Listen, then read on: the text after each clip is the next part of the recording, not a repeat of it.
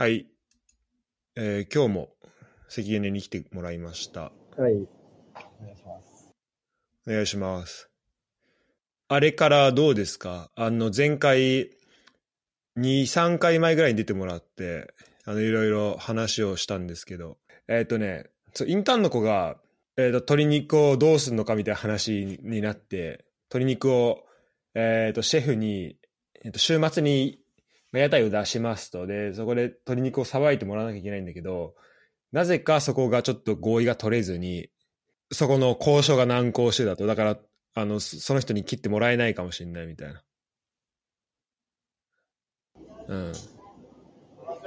そこは結局、あれは、あれは結局ね、まあ、その子がいろいろ工夫してシェフに頼むっていうのは難しいと判断して、うんエモスっていう別のビジネスパートナー、マネージャーみたいな人を介して切ってもらった。あ、そうなんだ。じゃあ、き 結局、違う方法でまあ交渉したっていうところだったんだね。そうだ、か彼自身が交渉するのが難しそうだと思ったから、ちょっともうウルトラシーだからもうう。違う手段だね。うん。そっか。結局、それは何？やっぱひ人ってところで信用されてないっていうところだったの？まだ。いや、まあ、多少そういうのもあるかもしれないけど、どっちかっていうと、うんそのアプローチの仕方が問題な気がしてる。俺もそのうん話してる場にいたわけじゃないから、なんとも言えないけど、うんまあ、工夫の余地はあったとは思うけど、もう時間的にリミットが来てたから、まあね。モスっていうマネージャーを介して切ってもらった。でも最初ノーっていう理由はあるわけじゃん。最初のっていう理由は、まあそう、その、前もなんかその、インターンの子が話したかもしれないけど、基本インターンの子はウェイトレス作業をやってるから、ウェイトレス業務やってるから、キッチンの人からすると、なんかあんまり働いてる姿が見えてないから、うん。なんかお前は都合いい時だけして、やってきて、肉を切れて頼んで、みたいな、それがちょっと、勘に触ったのかな、みたいうん。な。でもそれもねまあ、だからまだちょっと、うん。本気でそういうふうに思ってるっていう部分もなくはないかもしれないけど、半分冗談みたいなところもあるだろうから、Thank you, なるほどね。あ、じゃあそこをもうちょっとこ、そううん。うなんとかなったとは思う一歩、一歩グッていけ、いけなかったっていうところなのかな。ねてかい、そこいいけたらっていうところだったな。なるほど。今はどこいんの？それは。関根は。今はカフェにいるのすごい、なんか、えっとね、何系なんだろう、レバノン系のガーナに結構広がってるカフェにいる、結構おしゃれな。えー、あ結構、あ、なんか前も話してもらった気がするけど、やっぱレバノン系が多いんだね。レバノン系なのかなスタバはないけど、ガーナではスタバみたいな存在のセカンドカップコーヒーあ、そうなんだ。チェーン店なんだ、それじゃあ。店うんえーちなみになんてとこ、ちょっと行ってみたときに、セカンドカップコーヒー。セカンドカップコーヒー、へえ。おオーストラリアだよねレバノン。レバノンだと思ったけど、なんかオーストラリア系のそのフラットホワイトとかそういうのもいっぱいあるから、ちょっとそっちが発祥なのかもしれないちょっとわかんない。あ、何？フラットホワイトってあれオーストラリア系なんだ。オーストラリアとかニュージーランドのイメージ。えー、最初はそこからのはず。まあ、今世界中いろいろあるから。そうだよね。そうだよね。なるほど。いいですね。あ、これか。じゃあちょっとリンク貼っとくので、もしガーナ行く際はみんな 行ってみてください。そんな特別おすすめなわけじゃないこれ。作業とかしたいときにはおすすめですね。うんうんうん。まあでもやっぱなかなかこう、スタバながさ、まあ日本だったら当たり前にあってとかいうところでさ、そういうのがない時にじゃあどこ行くんだろうってなるとこう、多分世界各国のなんかチェーン店ってそういうのあると思うんだよね。この国ではよくこれみんなみたいな。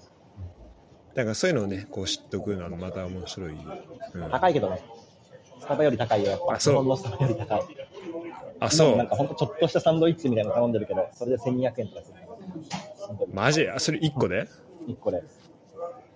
ちょっとラップ。これ今さメキシカンラップ。うん1200円。いや、すごいね。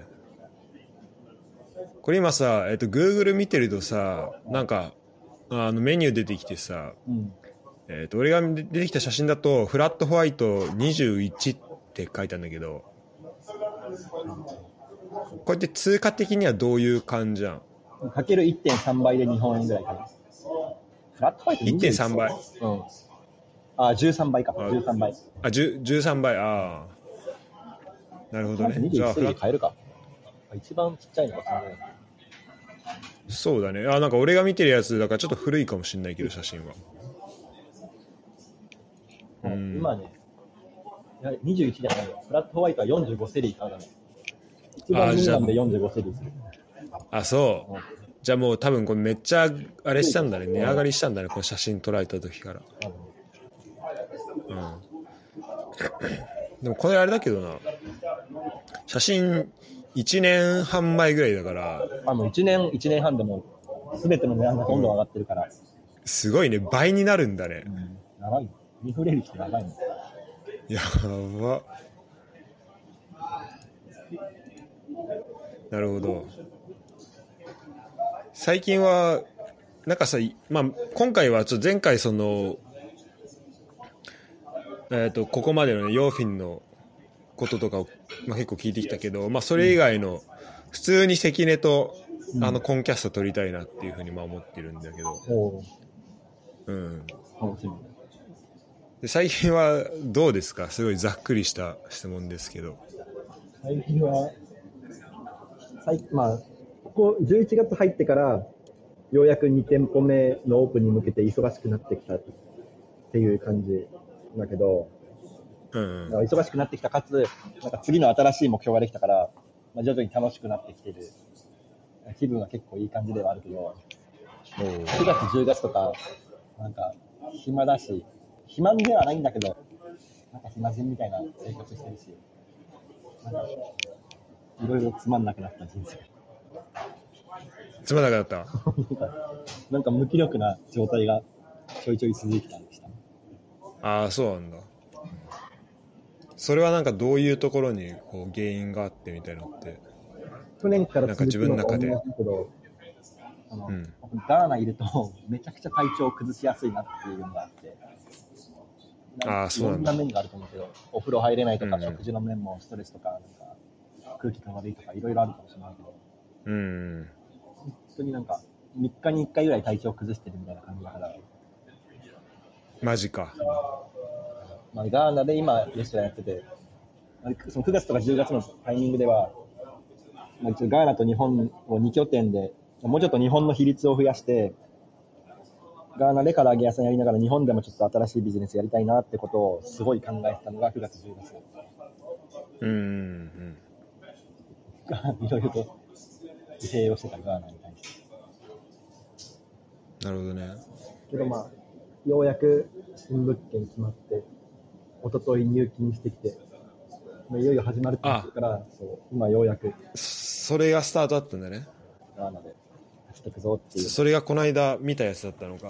てか、あの、お誕生日おめでとうございました。あありがとうございます。それがタイミングが重なったの？あたまたま、うん、契約して、その入金したら本契約になるから、その入金のタイミングがちょうど誕生日だったうーん。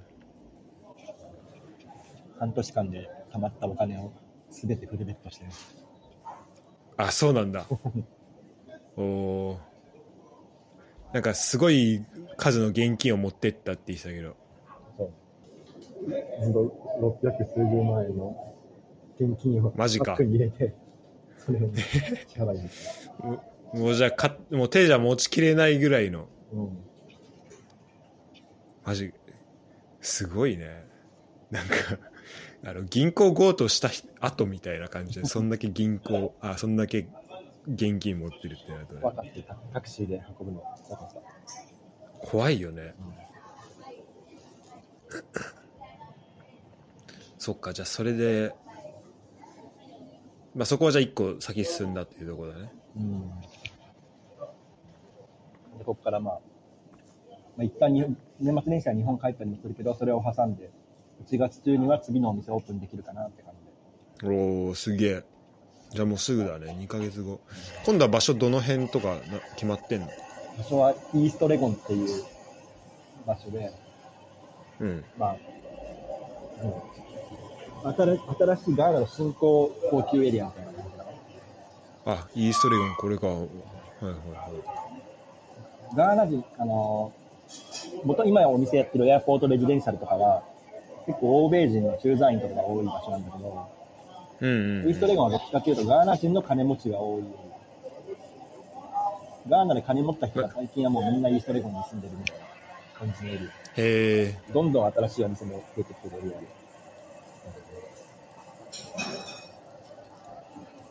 あこれあれなんだ。空港に両方ともめっちゃ近いんだね。うん。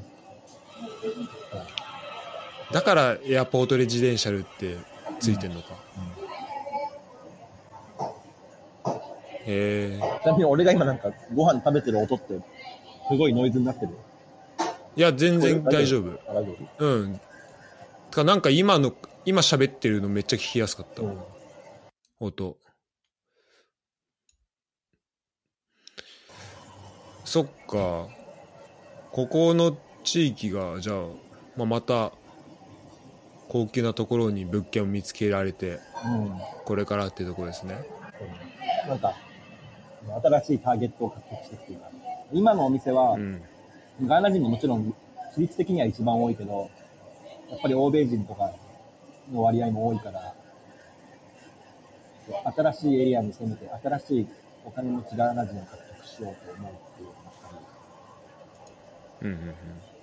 あと、そのイーストレゴンのエリア、どんどんお店が増えてきてはいるけど、まだなんか、その他のエリアと比べると、競合が少ないっていうのもあるから、結構狙い目な場所だなとも思って、まあ、あといい場所になったから、っていうのもある。なるほど。あ、場所もやっぱいいんだ。そのイーストレゴンの中でも。場所も一番のメイン通りだし、うーん。あこれか、メンサ、ひ、ヒノキ？あい居抜き、居抜き物件で、あ、いや、居抜きね。もともと高級レストランがをやってた物件だから、特に工事とかもそんなせずに、すぐスタートできるから、あ素晴らしいね。もう前回の反省を踏まえて、今回は早めにスタートできそう。そうだね。まあ、前回考えると相当ってとこだと思うけど。関根ってどこ住んでんの今？今、ジョウユっていう、エアポートレジデンシャルとかのすぐ近く。あ、そうなんだ。それさ、なんかそこもさ、最初結構変遷があったじゃん。屋台やってた時と。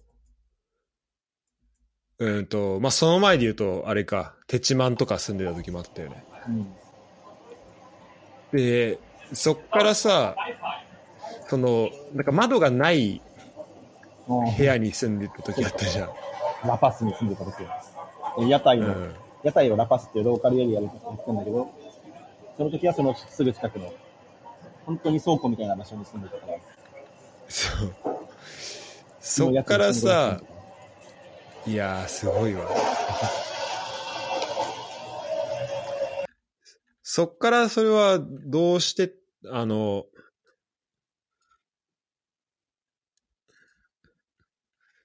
えっ、と、今の宿、今のさ住んでるところはさ、どんな感じなの？その住みやすさ的には。今のところは、まあ、一般的なローカルのガーナ住宅って感じかな。うーん。ガーナ人のローカルの人からすると別に普通に悪くない住宅ではあるけど、もちろんお湯は出ないし、なんか騒音がうるさいし、もちろんなんだ。うん。すぐ隣でにチャーチがあるから、教会があるから、なんか毎朝うるさいし、うん。あ、それは歌ったり、鐘鳴らしたりってこと？あれならなんか、いや、ガーナの教会って、もう、ビッグバンド、バンドみたいのが中に入ってて、ベース音とかドラム音とかがすごいうるさいな。うーん、あ、そうなんだ。で寝れなくなったりとか。まあ、あんまり未だに住環境は良くない。けど、なるほど。まあうん。まあ、一個前のラパスの時と比べたら、だいぶいいよ。そう。そっか。まあ、窓は、窓はある？窓はあるね。窓はあるし、扇風機もちゃんとあるし、ラパスの時はとにかく、トイレとかシャワーに行くたんびに、自分の部屋の中になかったから、共用の半アウトドアみたいなトイレとかシャワーに行ってたから、毎回その下痢とかになって、トイレに何回も行くたんびに、蚊と、蚊がやっぱり夜いっぱいいるから、それを気にしながら用を出さなきゃいけないから、それが結構精神的な、すごい。すそうだね。っていうのもあって、基本的に基本的に夜にトトイレ行きたくなったら、もう部屋の中でペットボトルでおしっこしたから、ラパス住んでる時は。あ、そうなんだそ。んなトイレまで行きたくないから。すごいな。っていうか、本当あれだね、やっぱ俺らが知らないところというか、その語られないところでめちゃめちゃ頑張っ大変な思いをしてんだね、それはね。ラパスの時は結構今考えると、すごかった。よく頑張ってたなうん。よく生活できたなとは思う。それあのさ、前さ、出てくれたインターンの子うん。がさ、あのーその、えっ、と、最初、えっ、と、農、えっ、と、ファーマーのところに住んでみたいな話をしてたじゃん。うん。その、そういうところってさ、住環境ってどうなの？まあ、ここもなかなか大変だと思うね。まあ、割とその、それ、うん。もともとテチマンとかに住んでた時と同じような場所だから、うんうん。まあでも一つ部屋はあって、シャワーとか、シャワーはアウトサイドで、で、トイレはもう、藪の中でするみたいな感ええなるほど。じゃあ、まあ、だいぶ似てはいると。じ。タフに似てると思う。うん。まあ水が出るから、まだましだけど、養鶏場に水のタンク置いてあるから、綺麗な水が常に出てくるから、そこはちょっと楽だと思う。なるほどね。ラパスの時は、もう、水もほぼほぼ出ないような地域だったから、なんか雨水たま、タンクに溜まってて、それを使ってくるんだけど、この雨水の中にはなんかボウフラみたいのが大量に発生したりするから、いやそれをもう我慢して、妥協して、ボウフラ入った水浴びて、最後になんか飲み水を頭にかけて終わらせるみたいな、体をきれいにするみたいな感じだったから。ー、すごすぎる。その頃と比べたら今はだいぶマシになってうん。まあ、水出てくるっていうのは、じゃあそれは、る。そうだね。そう考えれば、インフラのこの、なんか大事さみたいのすごい感じそうだよね。感じるし、やっぱり差がすごいね。今俺が住んでるエリアは割と高級住宅街でもあるから、うん。俺の家自体はローカルの家だけど、エリアは高級だから、水とかは、まあ、たまに止まるけど、比較的出てくるのよ。うん、けど、ラパスとかのエリアはもう政府のその優先順位的に後回しになってるから、水が出ないことが本当にしょっちゅう発生するから、なるほど。そういうのを感じる。それを両方とも知ってるっていうのもすごいな。そろそろ、グレードアップしたいと。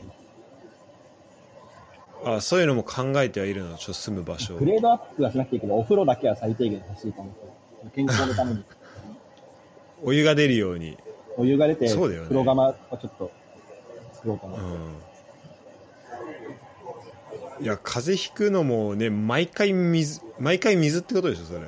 基本水だね。でもまあ、本当にお湯をお湯を浴びたいときは、ケトルで温めて、バケツに入れて、お湯にするって感じ。いや、それはいくら、うん。いや、いくらガーナあったかいとはいえでしょ。うんあ、ちちなみに今気温はどうなんですか？今、今11月ですけど。今、先月ぐらいから暖かくなってきて、30度ぐらいかな。うんそっかそっか。そ、そっかそっか。そっちは逆なのか、季節が。日本の夏ほど暑くはないけど、まあ普通にずっと暑いって感うんうんうん。こっからどんどんでも暑くなっていくって感じだ。じ。うん。まあ、まあでも今割とピークなんだ。ピークというか、このピークがずっと続くみたいな感じだと思う。あ、そうなんだ。35度とか超えることはあんまないから。30度から30数度ぐらい。まあで、カラッとしてて。カラッとしてて。けど直射日光はバカ暑いって感じだね。ああ、なるほどね。めっちゃ日焼けする。え、7月、8月とかはさ、どういう感じで過ごしていくわけ？その、7月あ、てか、その気温的にはどんな感じじゃん。7月、8月、6月とかは一応雨季だから、まあ、一日中雨が降ってるわけじゃないけど、ほぼ毎日数時間雨が降って、まあ気温も20度ぐらいかな。20度いかない、18から20度ぐらいな感じだった。うーん、なるほど。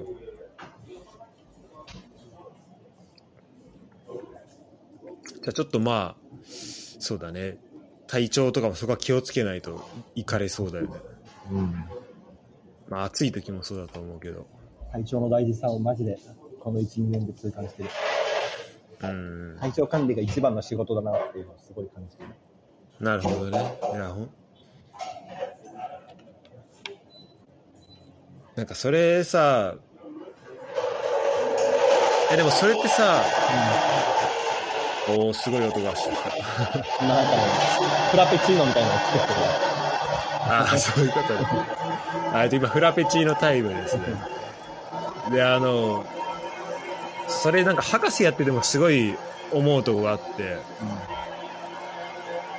やっぱその、まあ考えたりとかこうさ、一回立ち止まってなんか考えな、なんか考えなきゃいけないし、行動もしなきゃいけないしっていう。うん。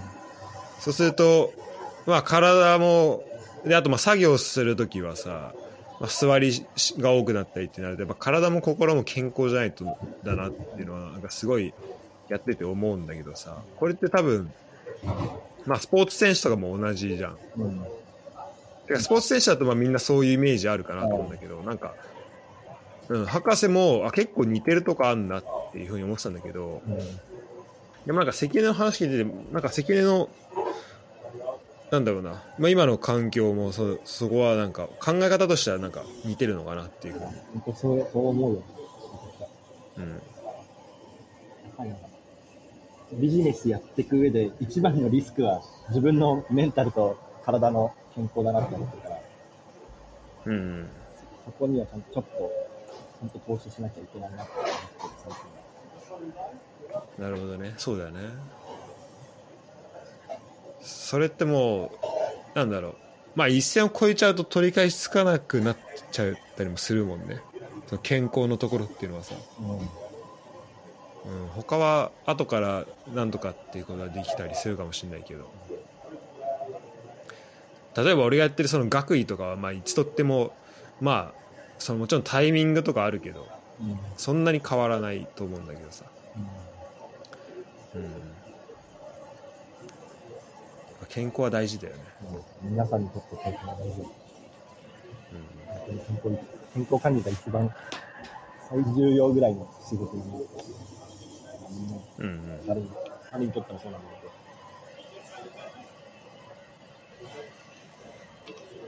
最近てかガーナだとてか関根の今の環境だとこう本読む時間とかさうん。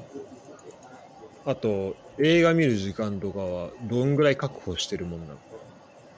最近読んでない、うん読んでないけど、まあ、読む時間は作ろうと思えば全然作れるって感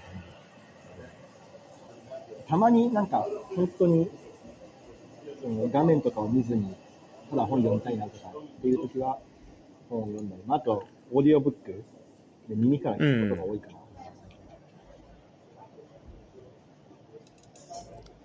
じゃあまあそれでうん。映画見ることが多いって感じか。ちょうど一昨日、なんか映画すごい見たくなって、見たわ。何見た？あの、オオットーっていう、オットー。トム・ハンクスのおっとオットーっていう映なんか聞いたことあるな。うん。画。なんかリメイクかな。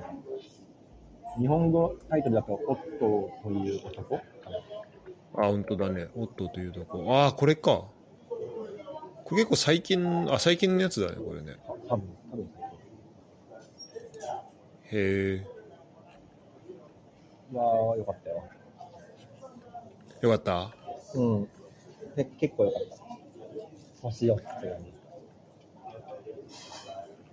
だからトム・ハンクスの映画でこう外れはないっていうのが僕の ねあるんだけどさ。う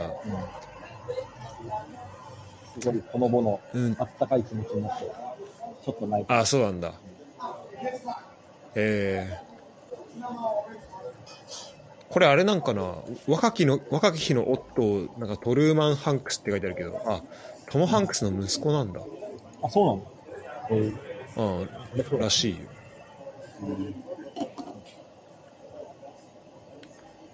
えそれは映画館で見た？あねネットフリって言ってたか？うん、これで。あもうネットフリで出てんだうん。それで言うと、まあ、映画を見たきっかけというか、最近その健康面でも一番大きく変わったのは、なんかめっちゃいい椅子を買った。あ、そう。ガーナのテーブルって低いテーブルが結構比較的多くて、毎回猫背になって作業してる感があったから、うちゃんとした椅子を買おうと思って、椅子買って、で、そしたらなんか映画見る気になって、映画見たって言ってましなるほどね。いいね。リラックスした。て。え、それはど、どこの椅子なんあガーナで買った、ああんまブランドとかわかんないけど、適当にうんホームセンターみたいなところで、まあ、インフィニティ、インフィニティチェアみたいな感じかな。そのリリクライニングもできて、あって言うんだ。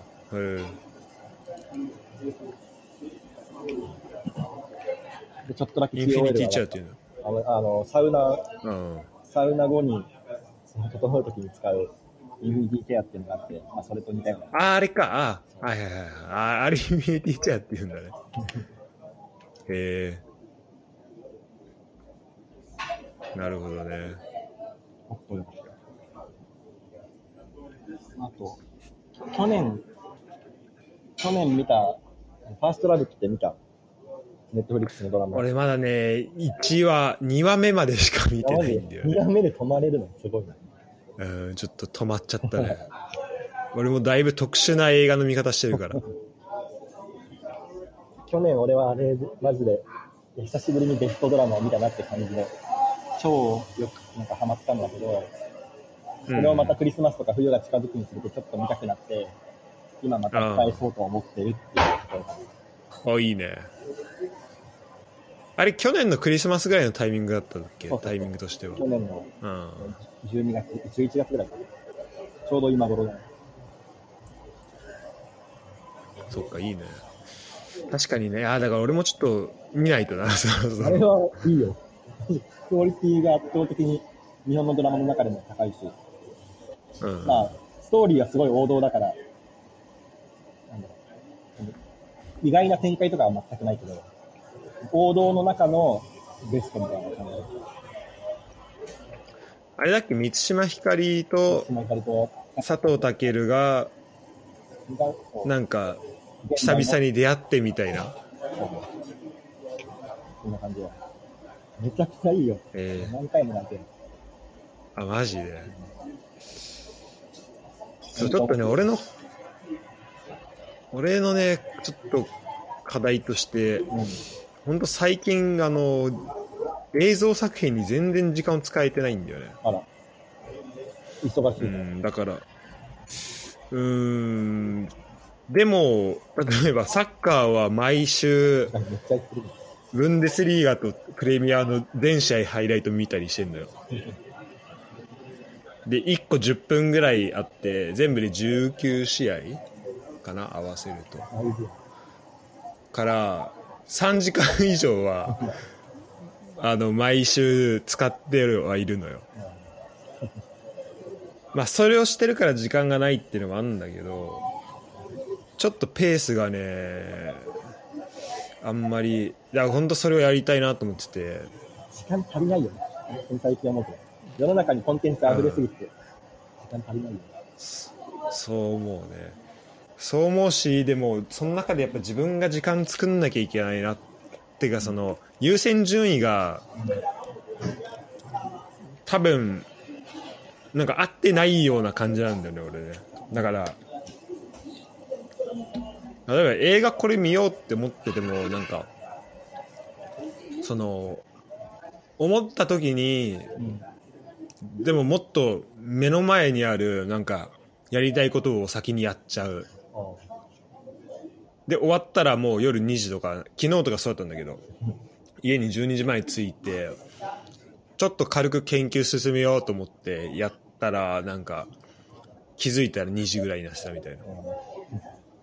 ああるあるって感じだね。うん。そうなるとねなかなかちょっと難しいんだけど。まあ普通に生活しようとするとそうなっちゃうから、ちゃんと意識的にこの時間は見るとかって決めないと。そうそうそこが本当大事だよな最近何見たっけな？でもなんか映画見た記憶はあるんだよなこういうのってさ記録してる映画。あその大タイトルだけは全部メモ書いてる。あ、本当？俺もあの、フィルマークスを使ってるんだけど、あわかるあのサービス。ん？あ、感想とか投稿してるんだそこに。ああ、多分その時に記憶に残ってたこととかは書いてるはずだけど、何見たっけな、最近。でもやっぱ映画っていいよね。その、やっぱさ、まあ映画もそうだし、本もそうだけどさ、こうなんか、自分が普段、やっぱこう自分のさ、生活圏内とかさ、こう、コミュニケーションす普段取る圏内っていうのがあってさ、そこに普段生活してるとさ、自分の世界ってすごいこう、限られてしまう。そこに狭まってしまうじゃん。どうしても。でもそこをさ、で、俺はそれが、あ、だから、まあいいや。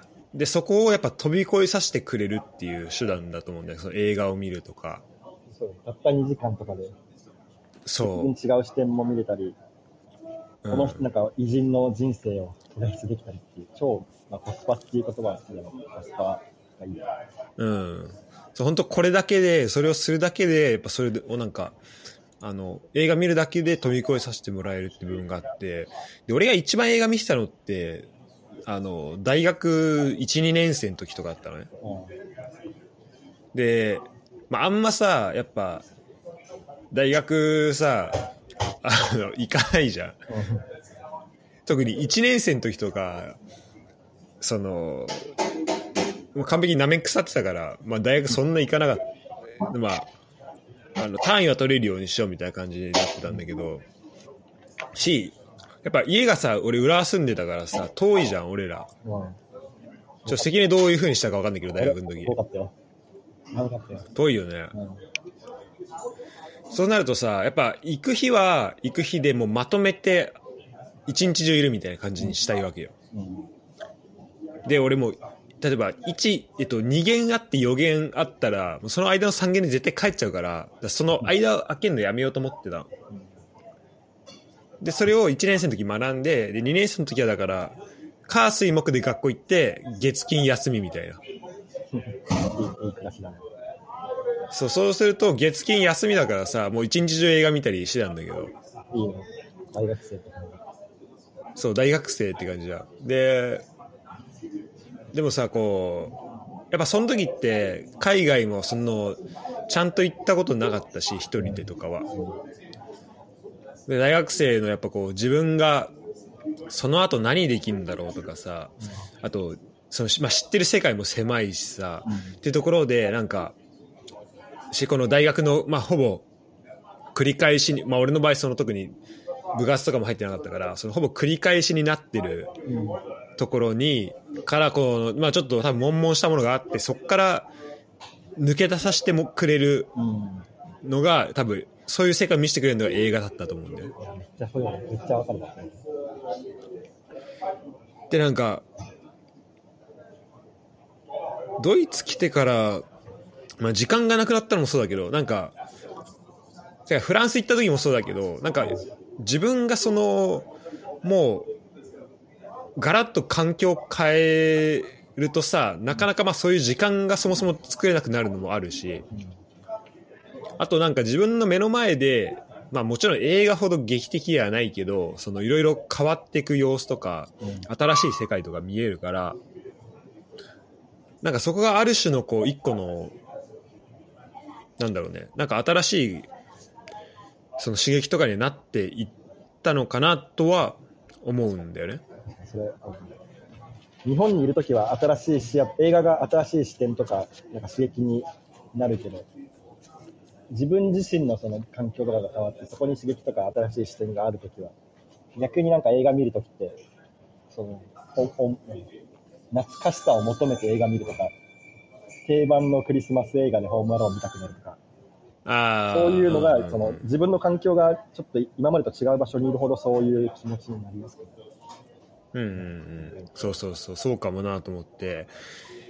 ただまあ、ほ本当は別に日本にいても、あ、てかだから、まあドイツとかその海外いると、やっぱ、一歩外出たら、新しい世界、てか自分の知らないことがまあ広がってる可能性が多くて、だから、うん、なんか俺はそこで多分自分の中の、その、えっ、と、映画に求めてたことが、まあ、ある種ちょっと満たされてる部分はあるのかなと思うんだけど、でまあ日本にいた時だって外行けば絶対そういう人はあのいたし自分が知らないような世界もあったはずだし。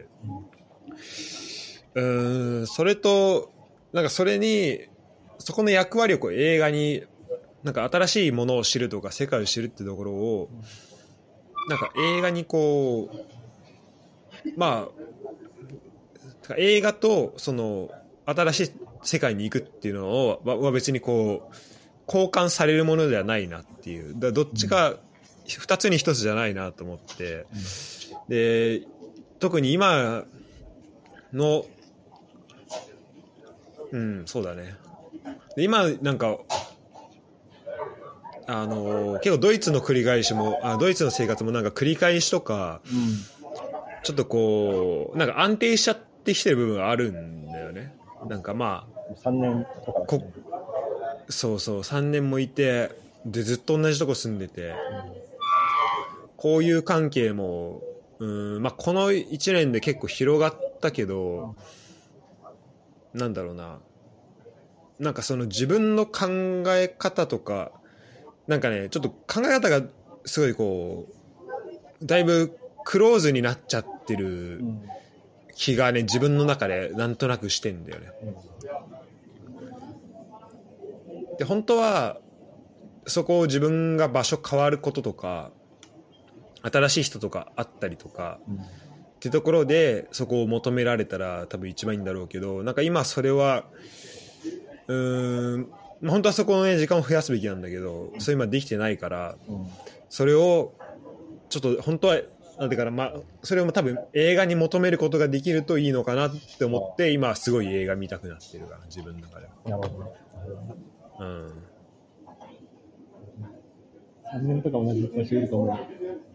人が日常になってて、好奇心が満たされない。うん、ちょっとね、ななかなかね、こう、まあ大変なとこあるよ。もうにそう変わらないなんですよね。いやまさにさっきもちらっと言ったけど、9月、10月とか、もうなんか、その前からでもあるけど、もう俺もガーナに2年半とか言い始めて、来た当初はすごい好奇心が満たされて、すごい楽しかったけど、うん。最近は変わり映えのない毎日になって、マジでこで、その、ガーナってなんか好奇心を満たそうと思っても満たせる供給が少ないから、マジつまんねえなっていう日々を送っていて。で、やっぱそれから見ると日本って逆に、なんか深い、深いし広いし、なんかディープなものがいっぱいあるから、好奇心を満たそうと思えば無限に満たせるものがあるから、うん。日本の方が合ってるなとかっていうのをすごい考えてたりしたね。ここ数ヶ月わかるわ。ドイツドイツはいろいろなんかあるのかもしれないけど、なんか日本すごいなっていうのを改めてめっちゃ感じて、ガーナの生活がでもやっぱね、多分、まあ多分、アジアはまた、違う特にに、えっと韓国、中国とかは日本に似てるかもしれないけど、でも基本やっぱりそこ出ちゃうとアジア出ちゃうとうんなんだろうな。やっぱその日本的なそのものなんだろうな。こう休みの日にやることとかその遊ぶものとかそういう刺激みたいなのってうん。やっぱないよねっていうのが結構まあみんなのてかよく聞く聞くかな意見としては。確かにドイツ行ったらなんか週末はサッカー見るぐらいしかないみたいな、なんかよく聞くな。うんそうだね、サッカー、サッカー見るか、サッカーやるか、あとまあ、何？まあなんか、ほ何種類かはもちろんあるけど、結構、うーん、毎週違うことやり続けるのって結構大変だと思うな。ドイツいると。だから俺はもう、やっぱり旅行したくなっちゃう。いや、わかる。本当にそう。そうなるよ、ね。そうなる。うん。で、お金なくなるみたいな。お金を全部そういうところに使うのが最近正解だなって思ってる。うん、そう、えそれがね、なんかお金なくなるけど、まあ、ね、一番満たされるなって思っちゃうね。お金は使えば使うほど増えていくからね。そう、その考え方だから、俺も。まあ、まだ増やす方にあんま舵はあの切れてないんだけど、俺の場合は。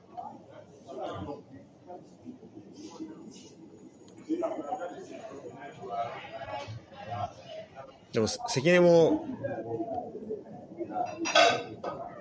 どうなんだろう。なんか、このい、えーっと、1年？あ違うな、全然1年じゃないか。この3年ぐらいかかけてさ、うん。やっぱこの、てかガーナに初めて来る前と比べて、うん。なんだろう、もともと持ってたこう、タフさっていうのあるわけじゃん、関連の中の。でもそこに加えて、なんかさらに、こう変わった部分とかってある？買った部分はなんだろうね。いや、自分がタフだと思ってたけど、逆に弱いなっていうのを痛感してる。ガーナに来てから。いああ、や、なんかどこでも俺暮らせると思ってたし、なんか。どこ行っても、なんだろう、楽しさとかを見出せるタイプの人間だと思ってたけど、やっぱな、結構ガーナ来てから体調崩しまくってるし、ガーナももちろん最初の方はすごい楽しさを見出してたけど、自分がなんか新しいものを生み出していくとか、まあ、旅行するとか以外に、マジでなんかお楽しさを見出せない。本当に、本当になんか、つまらない感じちゃうんだよああ、そうなんだ。満たされ、なんか満たされない自分がすごい。だからまあ、えー誕生日を機に今年はもう毎日新しい経験をしようって心に誓ったから、もうお金とかを気にせず、まあ、旅行とかも含めて、まあ、新しい事業を生み出すとかはまあもちろんすごい面白いからやってるけど、うんうん。とにかく今年は1年お金を使いまくって新しい経験をしまくるっていうことにフォーカスしようっていうのを決めた。このままだとダメすぎて。ガーナで普段の生活をずっと続けてると本当に何の刺激もなくて面白くなくなって。うんうん。それって、例えばどういうことになるの？そのお金を使って新しい経験。でまあ一つは事業の面で、まあ新しい店舗を作るっていうのもそうだし、これからまた別のちょっと取り組みをやろうかなと思ってて、なんか、まあ、そう長くなってる。そのえっとまあ自分のレストランで出出たフードウェイスト、食料廃棄もそうだし、他のいろんなレストランから出てくるフードウェイストを全部自分たちで回収して、そこにアメリカンリザーブっていう、まあなんか、食料廃棄を食べて、タンパク質を作っていくっていう虫がいるんだけど、うーん。それを育てて、まあ、それを販売するみたいな新事業をやろうかなと思っているとかっていうのも一つだし、うん。まああとは、もうめちゃくちゃ積極的に遠出をしようと思ってる。積極的に、あ、ごめん、なんて言った？めちゃくちゃ積極的に遠出をしようと思ってて、まあ、旅行、あ、遠出。もうヨーロッパとか、まあ、アフリカ中いろいろ今年は旅行しようと思うし、ヨーロッパとかっていろいと思うし、とにかく自分がやったことのない、まあ、行ったことない場所にはもう行きまくるし、やったことのない経験があったら、もう値段を見ずに全てやっていくっていうスタイルにしよう素晴らしいね。ガーナの中で、自分が生活してる県内で言うと、もう、やったことのないことが少なくなってきてて、うんうん。日本だったらもうバンバン新しいお店とか刺激的なお店があるけど、ガーナも限りがありすぎるから、あ、なんか、あとあれだね、今までその、まあ今そのすごい直近でやろうと思ってることで言うと、なんか、なんだろう、今までの人生、俺若い時とかにそんなに、なんだろう、いろんな大学生とかが経験してきたような、通ってきたようななんかクラブとかで遊びまくるみたいなことを全然やってないから、うん。今更普通にそういうガーナのクラブとか行きまくろうかなとかって思ったり、はいはいはい手嫌い、手嫌いっていうか、あんまクラブ、大学生の頃とかクラブとか行くよりも自分でいろんな国とか旅する方が楽しいっていう人間だったから、そっち方向にいろいろ自分の経験を使ってたけど、なんか今になって、と自分がやったことないまんま、もっと年を取っちゃうのもったいないなと思って、今まで手嫌いしてきたような、自分が通ってきてないようなことを、ちゃんと経験しようみたいなことをやろうと思ってるとか、なんかいろいろ。なるほどね。まあそこは、あのー大事だよね。その、そこにいる人とかさ、クラブにいる人と出会うとか、その空間で、やっぱ会うことで、あのー普段、やっぱ知らない人と会えたりみたいな、うんそういう世界がやっぱ見えたりとかってもあるし。ああとう、ん。ちょっとなんか、アート、趣味程度に、なんか壮大な絵を描いてみたいなとかも。思ったりとか、作曲をしようとか、壮大な何？壮大な絵を描こうかなとか、うん絵じゃなくてもいいけど、なんかアートをやってみようかな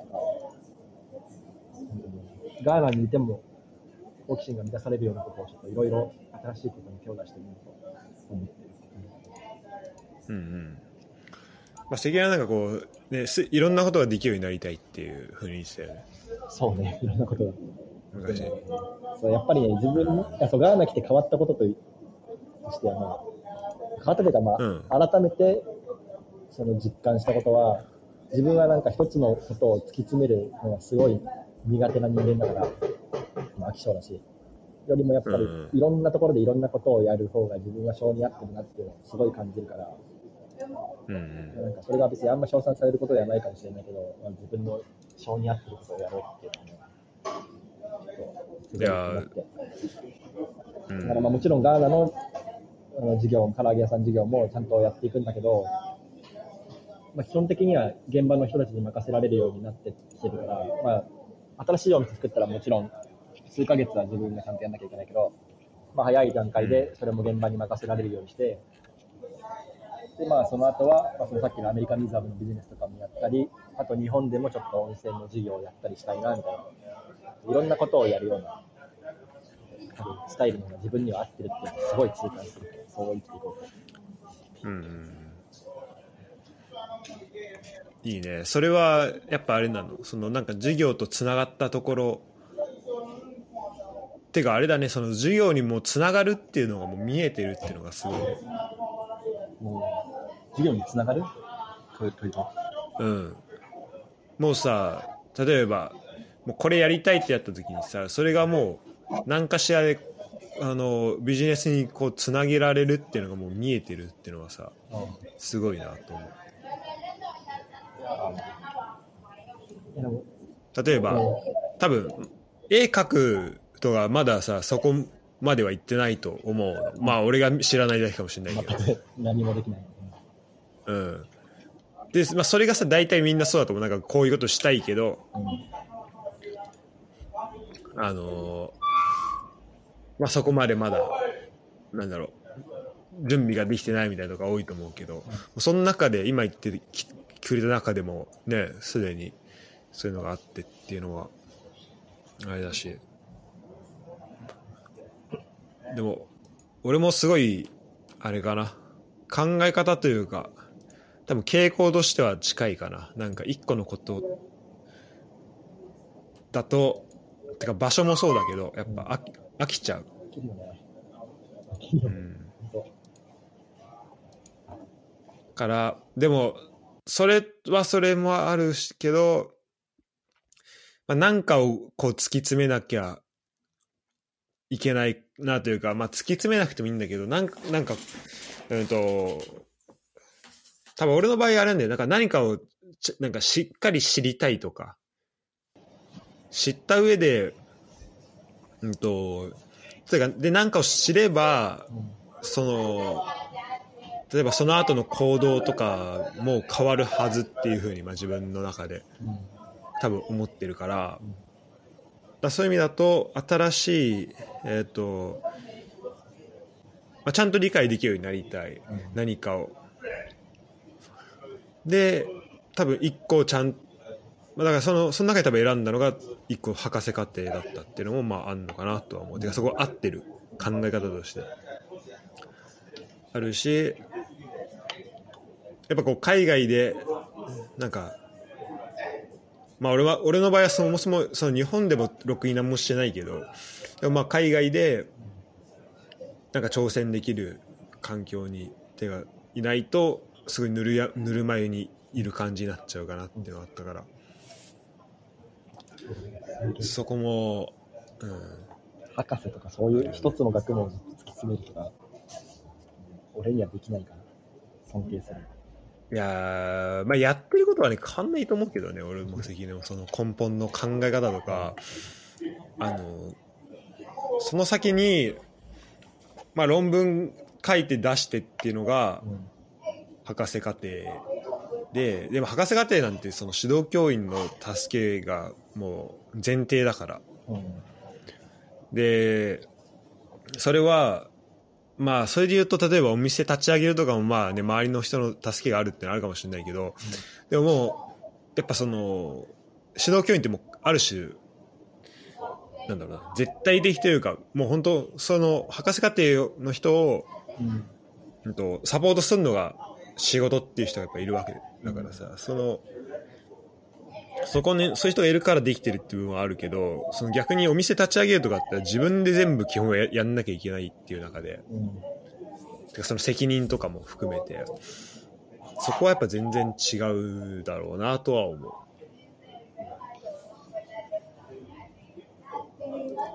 俺は逆に一人でやってる方が気が楽っていうのが指導教員とかがいたら逆にもっと俺にとっては壁ハードルが高いことになる でもあれじゃない、そのビジネスパートナーのエモスさんとか、そういう人たちは、うん。そういう人は、まあ指導教員のような、あの、関係ではないと思うけど、指導教員と生徒の、うん。学生の。でも、なんだろう、多分自分とは違う意見を持ったりとか、フィードバックをくれる存在っていうことではあるよね。うん。いいですね。そうドラえもんみたいなありがたい感ドラえもんなんだがこれやりたいってやったらそれを形にしてくれるっていう ありがたいですねめっちゃすごいな。なるほど。あ、だから、まあ、あれかもね。そうさ、実際に手を動かしてくれるのは、エモスさんが多いってことだよね。そうね現場でそのなんかいろいろやってくれるのああ。だからあれかもね、あの、俺と指導教員の関係に似てるかもね。あのうん指導教員がこれ、こういうのどうって言って、俺が、それを実際形にするみたいな感じが結構あるから。一緒だねうん。俺も早くそっちが行かないとな。いや、どっち、どっちもいい。俺もそっちが行きたいな。すごい大学生になりたい。学生になりたいな。でも今俺の周りであの MBA とかをやる人は増えてるねこの社会人のこのタイミングだっ。てねちょうどそうだよね。うんね。ね MBA とかは多分そういうのやるの向いてない。なさそうだけど、なんか、えうんなんか興味ある分野を一つ、俺もさそういうことをやってきてない人生だから、一つの分野を、まあ、ずっとやるっていうのは無理だけど、1年、2年ぐらいちゃんと研究したいなみたいな憧れはあるわ、すごい。うん。マスターとか取んだったらいいんじゃない？なんか多分すぐ取れるよ。なんか、責任だったら。みたいな。うん。まあ、うん、どういう形で取るとかあると思うけど。俺もさ結構最近その人文科学系の本を読むことが多いからさうん。社会学とかうん。だそっちの別に学位が欲しいわけじゃないんだけどうん。そっちの勉強とかをもうしたいなと思ってでなんかうーんとねわかんないそれは俺のまあ、まだ経験も知識も足りないからかもしれないけどやっぱ博士課程あのコンピューターサイエンスやってるとなんかなんか議論してる時もすごいこう自分がなんだろうななんかすごい安全圏じゃないけどすごいなんか理論武装できちゃううんのよ。でそうした社会学系のこととかって、まあ、もちろんその理論的に積み上げていくっていうのをは前提なんだと思うし、まあ、そこは多分一番難しいところではあるしあると思うんだけどうんでもなんか一個のさ自分の意見の表明とかにもなんかなると思うんだよね。それをすあのその学問を極めるってことは。でそれってかなりうーんなんだろうなんか人間力試されるというかこう自分が本当に何を持ってるかとかをこうなんだろう表明しなきゃいけない部分でで多分そこをやるなんかいある種有機的なのがちょっとここ最近特にドイツ来てなんか安定してきてなんかなくなっちゃってる気がすんだよね。なんか何がただ自分が正しいと思うことよりもなんかその場のなんか損得で生きちゃってるみたいな部分が多分あってだそういうのも含めてなんかそういうまあ議論というか話ができるような環境が、うん、あるといいなっていうのはすごい思う。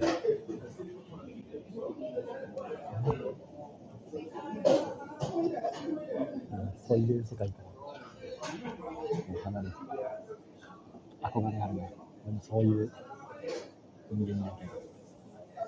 うんあれなんかやりたいことってたくさんあるよね。やりすぎるよ。マジやりすぎるよ。やりたいことを全部やるのは、全部自分が稼働してたら不可能だなっていうのを最近すごい感じるから、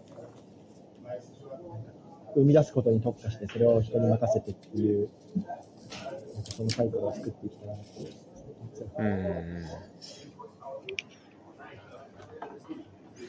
そうなんかねそれも思うわ。やっぱそのさ時間は有限だっていうのはさ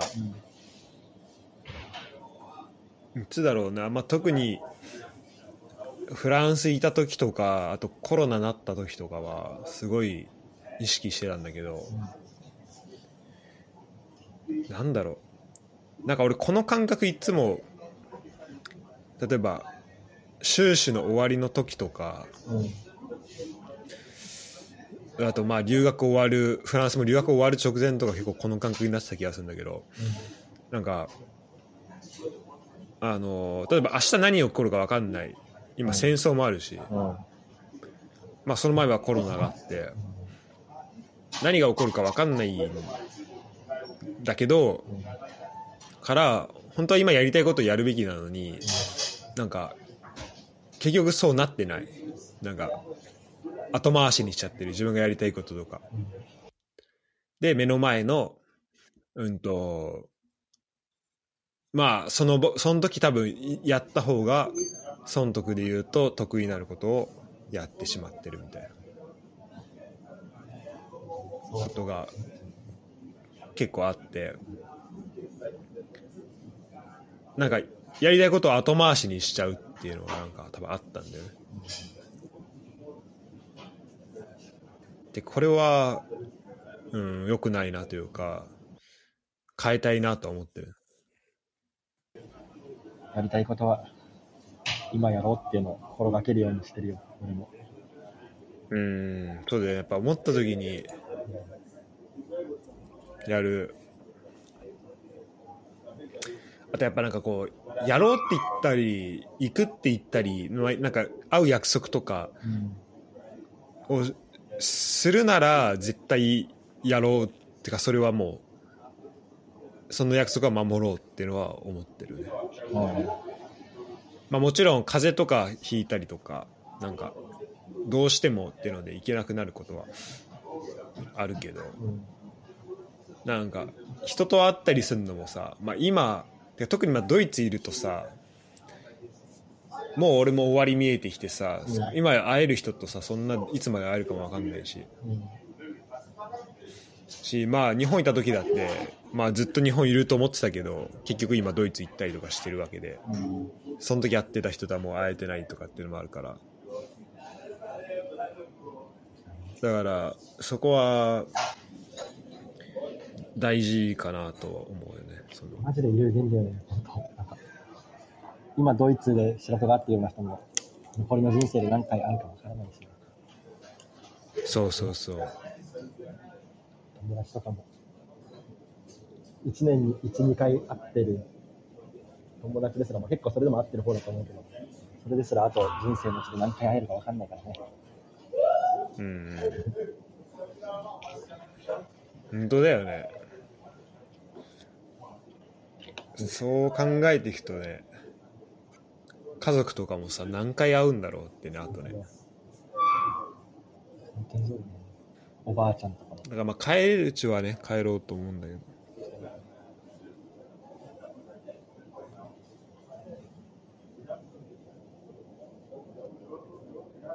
それでもまあさっきのえややりたいことは、え？はい。うんあどうぞどうぞやりたいことがいっぱいあるみたいな話で言うと、でもそれを全部できないみたいな話で言うと、最近はなんか自分の性に合ってるのは、打ち上げ花火的なプロジェクトをどんどんやっていくっていうのが、なんか俺に性に性に合ってるな。すごい感じえ何年もかけて、てかまあ一生かけてこれをやっていくんだみたいな、そのプロジェクトよりも、なんかイベント、この大きなイベントを一つ頑張って成功させるみたいな、それを繰り返しやっていくみたいな、打ち上げ花火的なプロジェクトの方が、をやりたいなっていうすごい強くなるほどね。それはあれなんかねじゃあその打ち上げ花火の間でちょっとやっていく中でこうなんか継続性が自分の中で生まれてったりする感じなんかね？継続性とかっていうよりも、なんか、一発バーンその日最高に楽しむみたいな、そういうんもうちろんもちろん。ことをね、今ね、求めてて。うんストックされていくみたいなっていうもちろんそのプロジェクト単位で言うとそうなんだけど、でも関連の中で責任は責任として生きていくわけじゃん。その。でね。で多分その中でつながりが出ていく部分もあるとは思うんであそれで言うとね、それで言うとなんか俺も、いや今まではそういう意識ですごい生きてきて、なんか昔、うん。ほまさにコンキャストで、なんか、あの自分がやってることはすべて、くくれば自己投資につながるようなことしかしてないみたいな。うん。自分がやる活動すべてが、まあ、自分の今今後のなんかいきそうなことしかなんかできやってないみたいな、できないみたいな、それがプチ悩みみたいな、そんな話をししたかもしれないけど、うん。なんとなく記憶あるよ。うん。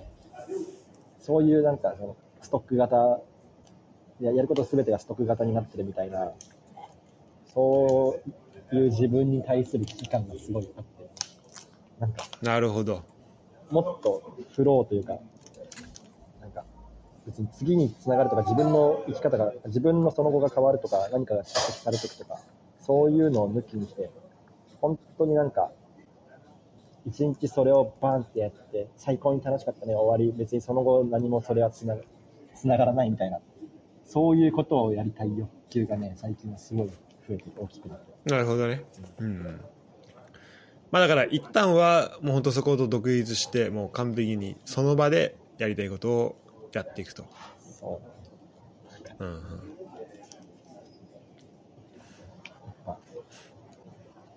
蓄積されていくっていうのは、すごいもちろん、今の社会においてはめちゃくちゃ大事なことだし、それは大事、なんだろう、それを無視はもちろんできないんだけど、なんかそういうことばっかりしてきてたから、なんか、そこに対するちょっとした、なんか疲れみたいなのを感じてるのかもしれないけど、うん、ただバカなそこのうんうん。ああなるほどね。もう一発で。えその前のさ蓄積されていくものってさどういうものだったんだっけ？いや、なんかすべて、自分がやってる活動すべて、そのなんか自分がやってる仕事も遊びも趣味も全く境界がないみたいな文脈の中で、なんだろう自分がやってる仕事はもちろんどんどん蓄積されていくものだし、今後の未来につながっていくものだし、なんか趣味の時間にやってる、趣味の時間に料理を作るとか、なんか美味しいレストラン行くとか、なんか最高な場所を見つけるとか、サウナとか温泉とか、すべてなんかどっか自分の人生の中で活かせそうだな、仕事にできそうだなみたいな。なんか自分の価値を上げるっていうことにつながりそうだなみたいな。そういう、なんか自分が人生でやってることってほぼ全てがそれにつながってることだったから、仕事と遊びの境界線がなさすぎて。なるほどね。全てがコンテンツになるし、全てが価値として蓄積されていくなっていうことばっかりだったから、うんうん。なんかそうそれから全く離れた、ただフロー的にバーンっていっぱい一発やって、それで終わりみたいな、そういうことをもっといっぱいしていきたいなんか思う。うんうんうん。なるほどね。でもそれをさ、スタートするのはさ、その時点でもうさ、ゼロの関根っていうのがいないわけじゃん。ああで、それは、だ過去の蓄積からつながりがさ、てか、出てくるのか、それともそこも全くこう、なんだろう。まあ外的な力を使ってなのか、何かしらで、やっぱ、ああとま新しいことやるっていうところで、えっ、と、まあ研究で言うとさ、今まで自分が研えーと、てか先行研究あって、その先にある新しい全くやられたことない新規性を出しますっていう感じでさ、関根も自分の積み上げがここまであるから、それと全く違うことをやっていきたいみたいな。どどっちもあるかどか？今までの蓄積があるからこそできる打ち上げ花火プロジェクトもあるかもしれないし、今までの蓄積とか全く関係なく、本当にゼロベースの一個人として、ただ絵を描きたいとか、うんうん。そういう欲求も最近すごいあるし、うんうんうん。論点があっていいかわかんないけど、なんかそういう感じかな。わかるわかる。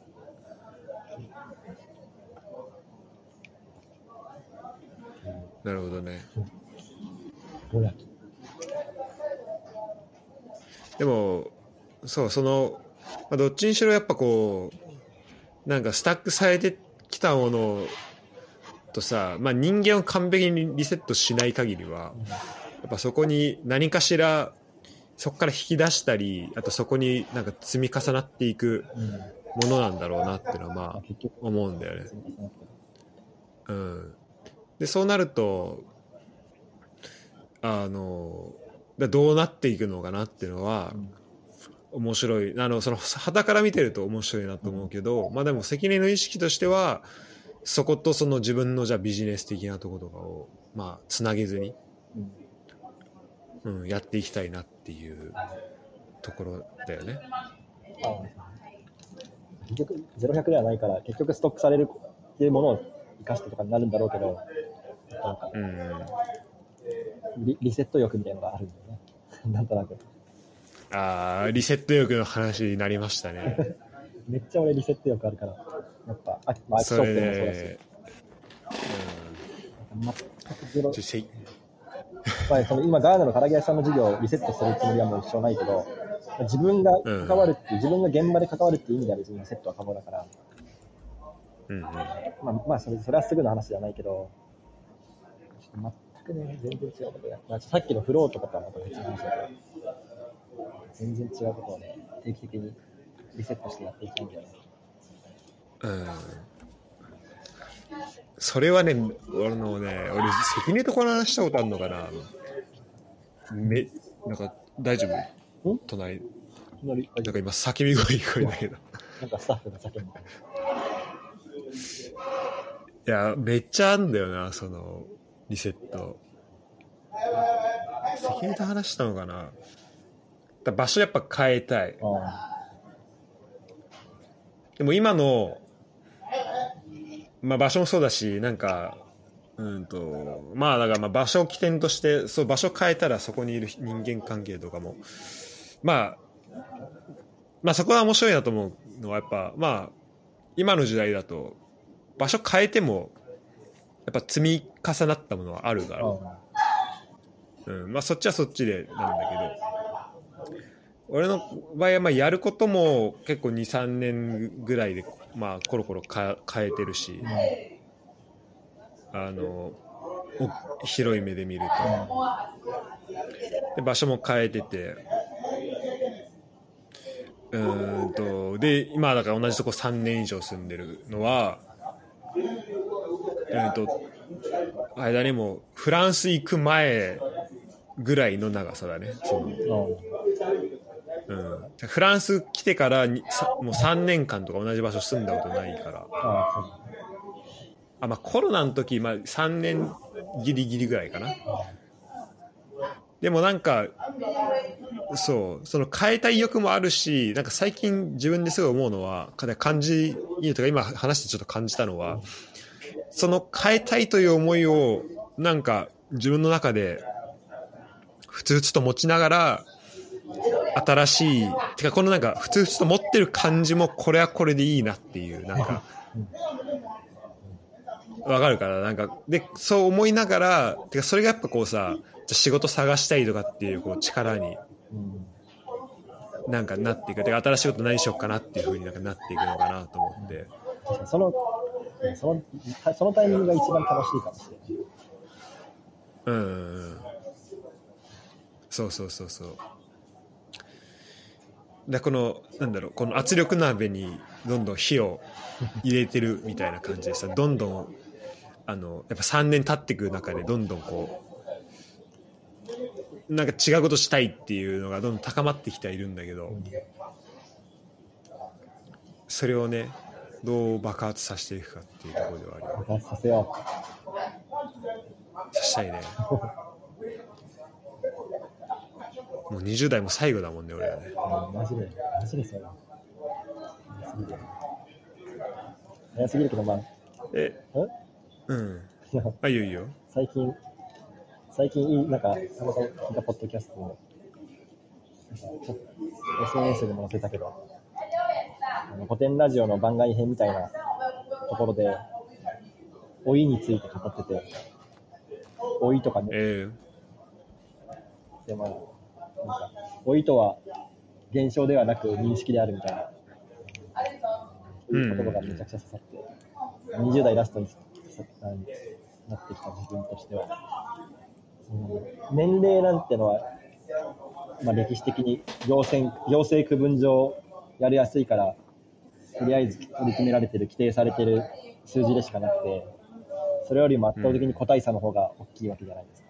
ー、うんうん。29歳、30歳とかでも、まだまだ若い、若く生き生きとなんかいろいろやってる人もいれば、30歳でもうおじさん、中身も、割と体とか顔色とかもおじさんっぽくなってる人もいる中で、やうん。っぱりあんまりね、20代ラストっていうのは、それを意識して頑張って生きるとかも大事だけど、逆にあんまり年齢を気にせずに、まあ、一生、一生、失うもののない若手みたいな感じで生きようっていうのが、ちょっとうん決心したタイミングでも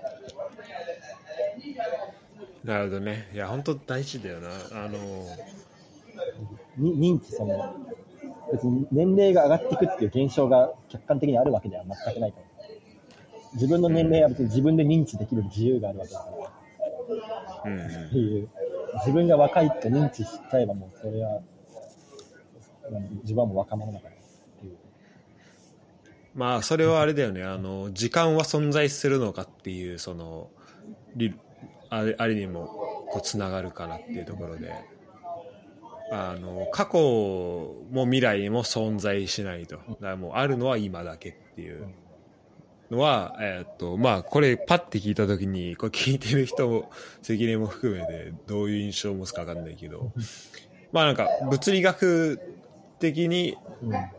あのそういう、まあ、理論がどんどん進んでるらしくてで結局だから未来とかじゃあ過去って何かっていうとその人間の認識するところとして、えーとまあ、整合性を持たせるために守ってるところでうん。っていう中で、うん、じゃあ今何するんだとかうん。結局今だよね。今ですよ。今だようん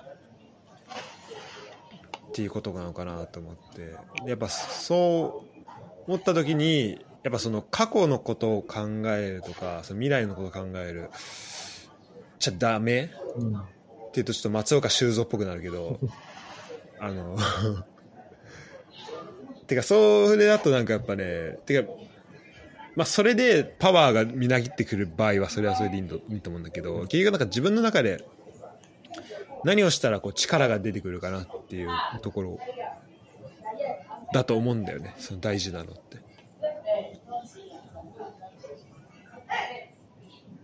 でやっぱり俺とか関根とかはやっぱそのなんか今聞いた話だとなんかまあ現在のところにあのまあ力を置くっていうのがやっぱすごいでそこにそこを考えることでなんか内側からモチベーションが出てくるのかなっていうのはすごい、そこはそう、完全にそう。うんうん今を生きることが意識してるよ。すごいシンプルな言葉だけど。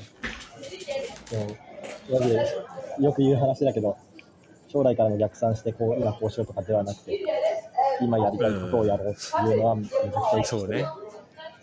うん。で、マジで将来から逆算して、パワーがみなぎってくる人は、それはそれですごいと思うけどね。なんか、変態だなと思う。そうね。だけど、まあ、今の時代すごい難しすぎると思うけど、やっぱり、ねえ現段階の視野でしかそれは未来は見えないわけで、そ今見える視野の中での未来から逆算しちゃったらなんか、ね。そうだよね。難しいと思うけど、野球選手とかそういうのは、そうしないと難しいだろうけど、多くの職業においてはだいぶ難しいことだと思う。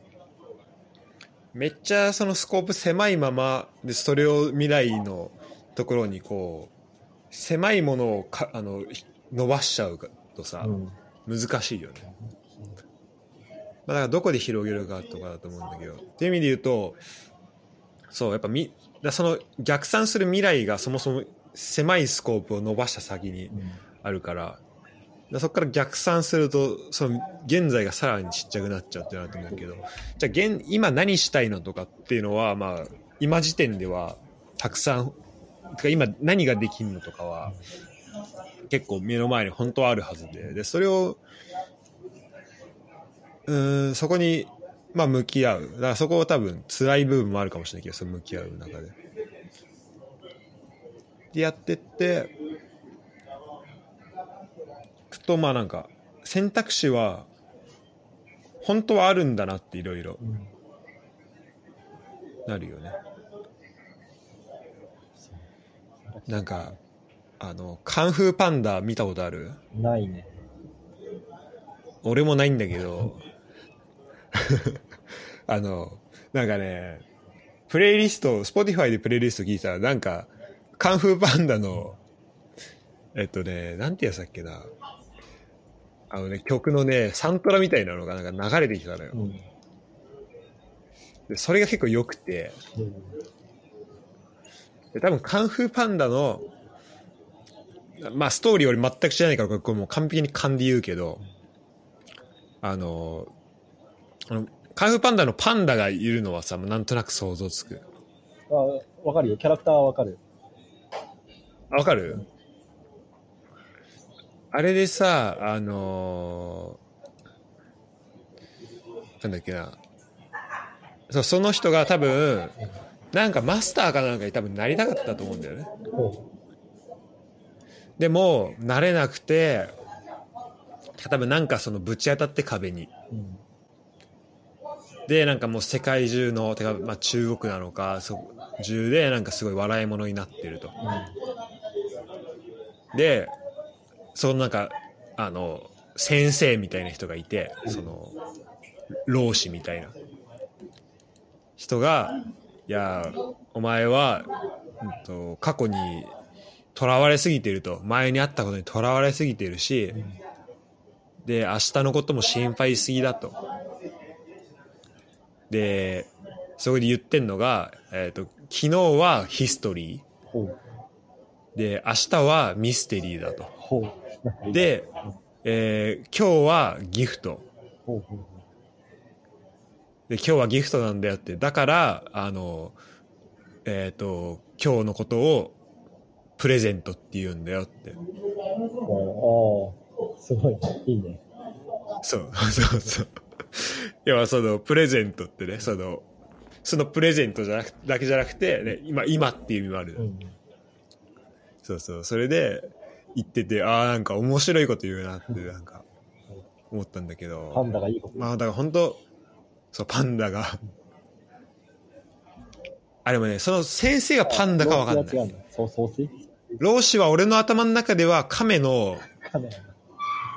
あのなんかひげ生やした亀なんだけど。そうでもまあだから昨日まではヒストリー。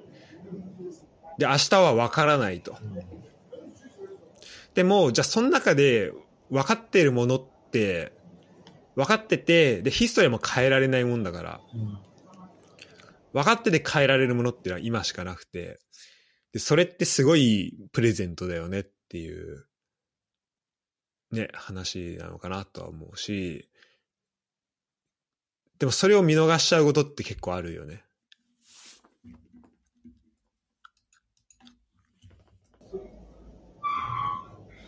いや、それまさそに、うなんか、俺昔、ノート書いて、なんか見てくれてたけど、あの、なんだっけ、あの星野道夫の旅をする君も、ちょっと違うけど似たようなこと書いて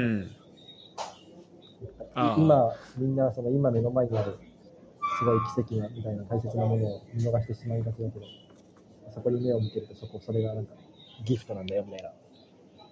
うんあ、マジか。あ、じゃあもう一緒だね。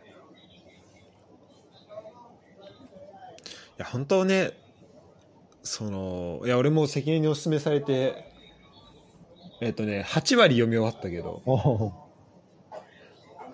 でもあれも、ああれとかもすごいよね。あの、なんだろうな。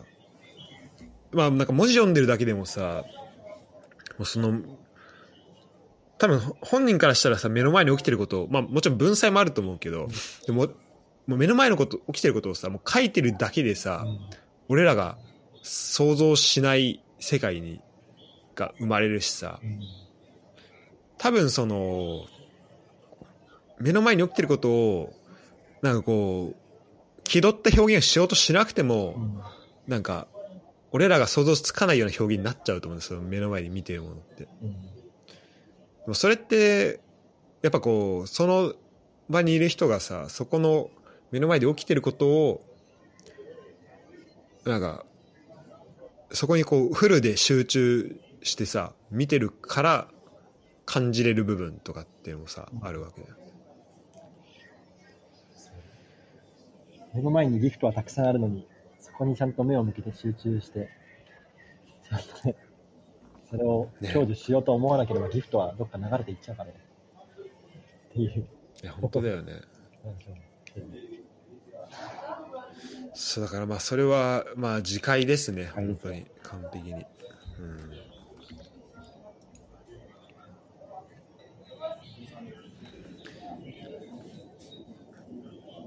え関根は12月はサウジアラビア来ないの？じゃあ。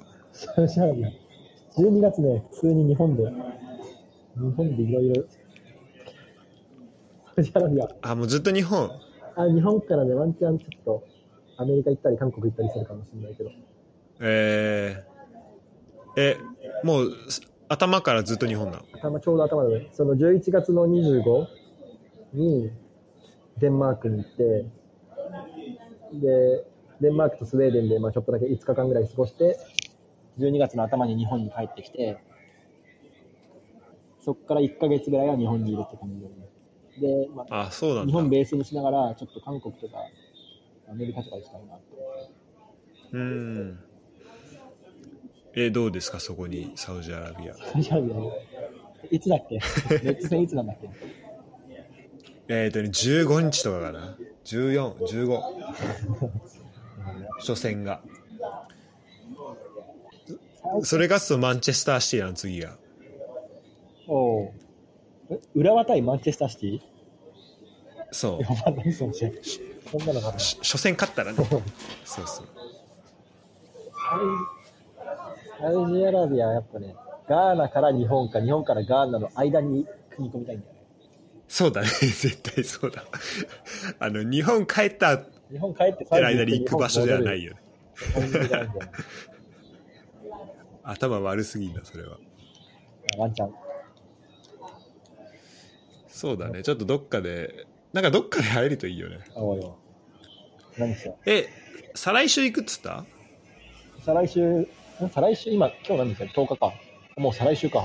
うん。早いね。再来週、そう、デンマークにまず行く。どんぐらいいんの？それはご5日間だけ。デンマークと5スウェーデンを含めて5日間いるの。ああ、なるほどね。ちょちょっとあれかも。えーてかマジもう11月10日なんだ今日。もう1年が終わるよ。あといねえ、あと 1, ヶ月ちょいでサウジ行くのがやべえな。有給出さなきゃ。いや、1年早いね。てか、マジ関根と、いや、本当にさ、えごめんな、毎回言ってる気がするけど、最後会ったの、あの年かだ。うんほぼ、ほぼ最初で最後だね、確かあ、てか、そうだよね。あれ、最初で最後だよね、ほぼね。やばいな。なんか、なんか、12月、12月末だよね。末に日本来て、1月のもう頭にドイツ帰るんだよね。そう、マジや、ちょっと頭悪すぎた、そのスケジュールは。しかもね、今回、航空会社ミスってさ、なんか変な、なんか安かったんだけど、変な代理店みたいなとこ通してやったらさ、あの、行きも帰りも荷物ないらしく、あの、預け入り荷物ないらしくてさ、それ。みんなバックパック。だから手、手ぶらで行くほぼ。で、まあ、2週間だし、いっかなと思って、しかもお土産とか考えるの大変だしさ、なんか、で、会える人も限られてるし、なんか、そまあ、そそれそういうのはそういうのでいいかなと思ってね。なんかおもろいことしたいね。そうだね。え、会った時？ああ、そうそうそう。そうだね。一緒に絵を描くか。絵描く？あ、いいね。俺もね、一時期絵描いてたのよ。まず、うん。あの、二重だけだけど。あの、色鉛筆で絵を描けるっていう、うん。あの、色鉛筆でめっちゃリアルな絵描くっていう本があって、うん。それを参考にやってたんだけど、そうじゃあなんか、絵はやりたいね、ででも。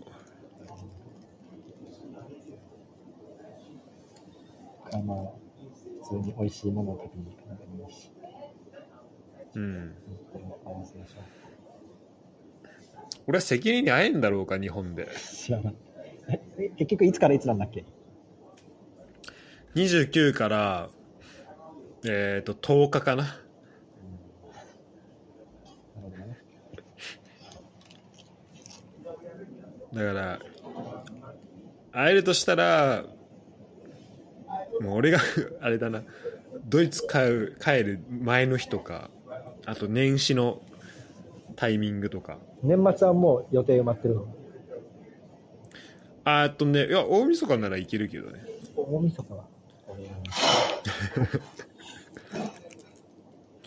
でもマジそんな感じ。なんか29日、まあ、ついて会うこともできるけど、30日は埋まっまあ、午前中とかだったら会えるけど。俺もまだね、その辺の予定が何にも決まってないから、何とも言えないけど、まあ、ちょっと、会えるようにしないや、まあ、たうん、そうだね。会いたいね。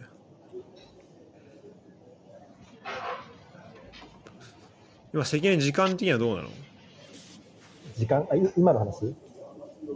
うん、今。今は適当だね。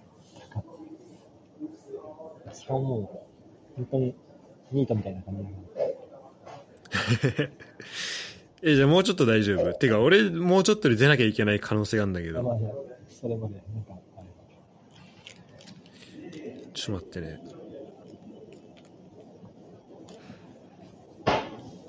あ映画で言うと最近あれも見たわ。あの、シャネル。ここシャネルみたいな。ああ、あれいいらしいよね。なんかフランス語音声、英語字幕で見て、字幕もあんまりちゃんと追わなかったから、半分ぐらいしか理解しないうん。けど、よ、よかった。まあ映画が良かったっていうのもあるし、映画が良かったってよりも、やっぱり、その今回俺、ガーナ来る前にパリ寄ったんだけど、うんいろいろやっぱブランドものを見てきて、こういう偉大なブランド作ってる人たちかっけえなって、マジで感銘を改めて受けて、それで見たから、なんか、その気持ちがより強まっていった。うん。あんな、もともと、うん本当に恵まれないココチャンネルさんが、一台のブランドを作ったっていう、ちょっと今またあのフラペチーノタイムが始まってたから、ちょ、ちょっとマイク近めの方がいいかも。でまあ、ココシャネルという人生の感動したわ。あーああれなんだよね、そう。恵まれないあれで、あの、俺が最、フランス最初に留学、語学留学してた町うんで育ったりしたらしいんだよね。えー、どこ？なんか、ビシーっていう町なんだけど。えーでもさ、確かにこういう人がさ、しかも別にそんなむ大昔の人ではないわけじゃん。あココシャネルって何年生まれだ？あうん ?83 年か。で、71年に亡くなってるから、まあだから、俺らの親とかだったらさ、別に同じ時代にはうん生きてたりした人がさ、こあの、あれを作ったっていうのがすごいよね。うん。パリの空港で、なんか、あの、いろんなブランドが、やっぱあの免税店のところにブランドいっぱいあるじゃない。うんうんそれを見て、別に普段だったら特にあんまり気にしないエリアなんだけど、なんかね、感動したんだよね。シャネルとか、グッチとか、えーなんかいろいろあって、かっけえ、ブランド作ってる人たちかっけえなっていうのが、すごい感動しちゃっそうなったんだ。えた。憧れがすごい。ー、ちょっと、それはどういうところが、あれなの？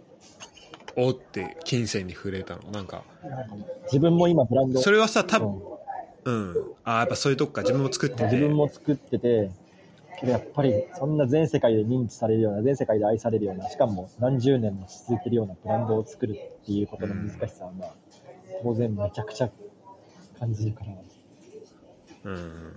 それを、シャネルとかシンプルな単語の中に、ものすごいストーリーとかが含まれているっていうのは、なんか、普段別に見過ごしてたけど、なんか、すごいそういうのを想像してたら、あなんか、すげえなっていうのを、超単純に改めてそういうことを、うんうんうん。物思いにふけてたみたいな感じで。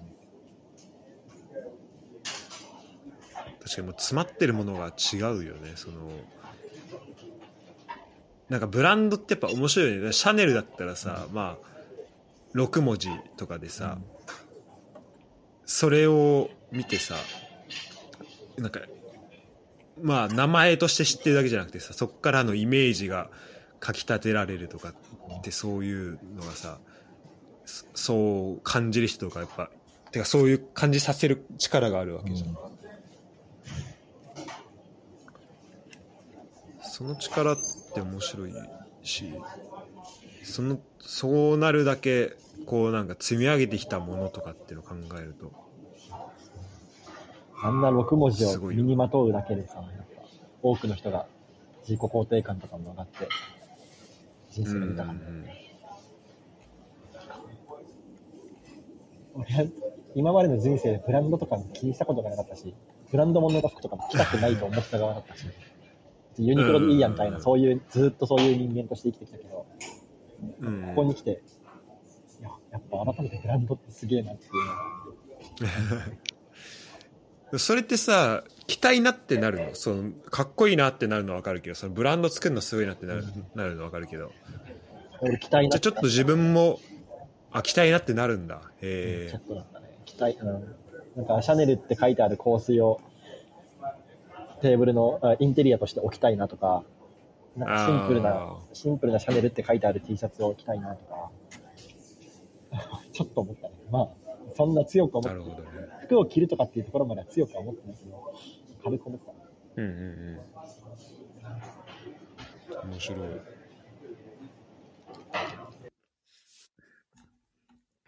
ちょっと、この話も広げたいんですけど、ちょっとその、新しく作っていくっていうところで、ちょっと時間もごめん、こ今日こ俺の方であんまないんで、ちょっと最後に、あの、前、これ話、前、らちょっとだけ話したかもしれないけど、うんなんかイノベーションスタックの話ってしたっけ？あ、なんかその単語だけ聞いた。特に会話はしてないけど、その、それを読んだみたいな話は聞いた。で、俺、かあ、そうそう。まあ、あ、そうだよね。かあ、だけど、まあ家に、かあの、日本の家に届いてるから、読んではないけど、あ、そうなんだ。あ、いいね。紙でちゃんとちょっとその話、最後に軽くしていい、た。はい。でそれがなんか、まあ、すごい関根だなっていうふうに、まあ、思ったんだけど、うんあのーなんか、えっとね、本は、えっと、スクエアっていう、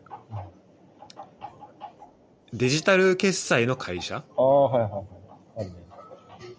で、そう、お店行くとさ、スクエアで支払い、てか、そのデバイスとかスあのスマホみたいな、スマホっていうか、ちょっとちっちゃいあので電子機器で、そこでカードかざしてとか、うんカード挿して、かあの、決済できますみたいなサービスなんだけど、で、あれって、まあ、すごい、例えばカード会社のすごい複雑な、うんと、なんか約款を読んで、なんかいろんなさ、そので、手数料もすごい複雑でっていうのを、まあすごいシンプルにしたっていうイノベーションがまあ一個あったらしいんだけど、で、そうして、で、えっ、と、で、取り扱っ、なんだろう、えっ、と、やり取りしている先の会社も、だ要はその、スクエアを使えるお店も、その前までやったら、まあ、結構その、えっ、と、お金を、売り上げがあるようなところじゃないと、まあ、できなか取り扱いできなかったのが、だあのクレジットカードとかも相手してくれなかったところそういう超零細のお店とかにも使ってもらえるようになったっていうところで、まあ、すごい広がったらしいんだよね。ででもそんだけ広がるってことは、まあ、特にそのデジタル的なところで言うと、まあ、大手の会社とかさがさ必ず追ってくるわけよ。で、えっ、と、スクエアも、まあ、例に漏れず、アマゾンが、その、同じようなサービスをし始めたらしいのね。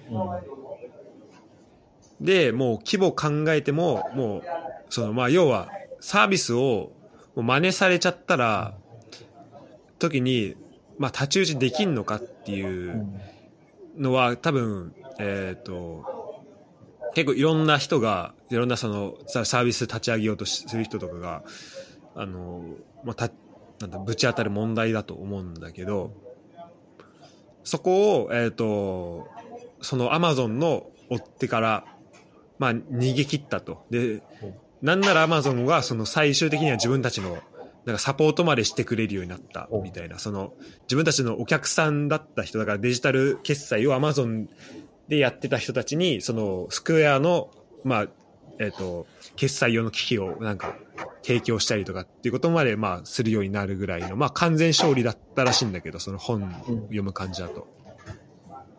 で、それって、じゃあ、まあなんでできたのっていうようなとこから始まり、で、まあ自分たちの会社のことだけじゃなくて、えっ、と、他の航空会社の話とか銀行とか、もう今では当たり前になっているようなことがどうやったら、えっ、と、今に、今で当たり前となっているイノベーションがまあどうやって生まれたかみたいな話だったりするんだけど、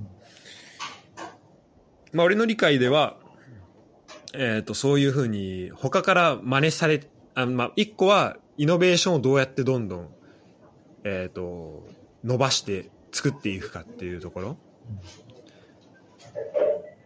で、えっ、と、それはそれで、あ、ごめん、これ音聞こえてんのかな？あ、いなくなっちゃった。まあ、要は、えっと、まあ、イノベーションを、で新しい、てか必要とされているものを作っていくっていうのは必要です。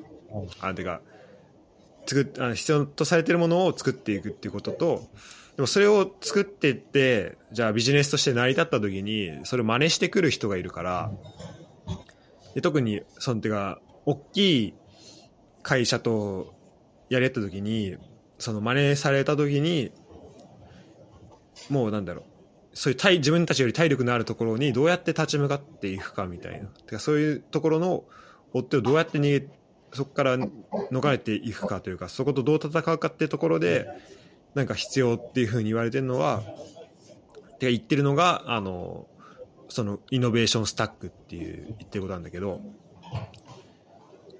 まあ簡単に言うと、えっ、と、なんかあ一つ自分の課題だなと思うこととか、目の前にある問題を、えっ、と、解決しようとするわけじゃん。しようとすると。